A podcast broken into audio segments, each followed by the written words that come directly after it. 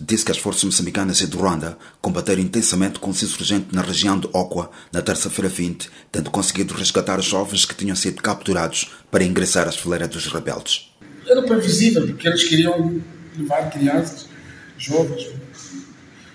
Não foram felizes, não foram felizes porque o fogo uh, das nossas forças de defesa e segurança, com os nossos irmãos de Ruanda, não permitiu que isso acontecesse não foram felizes, mas a, coisa boa, segura, é que aqueles jovens que eles queriam recrutar, eles não conseguiram. E nem sequer eles ficaram afetados nesse fogo todo, foram salvos. E essa é a missão das Forças de Segurança.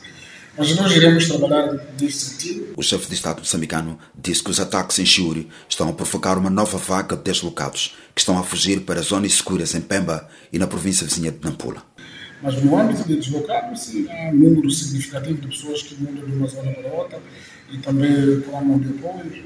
Os últimos movimentos, a partir do mês passado, e depois, quase que a segunda quinzena do mês passado, houve muita movimentação dos terroristas relativamente ao passado ele assegurou que as forças governamentais e da SADC continuam no terreno para parar o avanço dos rebeldes para novas áreas de Cabo Delgado. Cheira de Mocojo, já estava a vir na zona de Bituja, quase que um pouco com uma tentativa, mas sabes que eles estão a procura.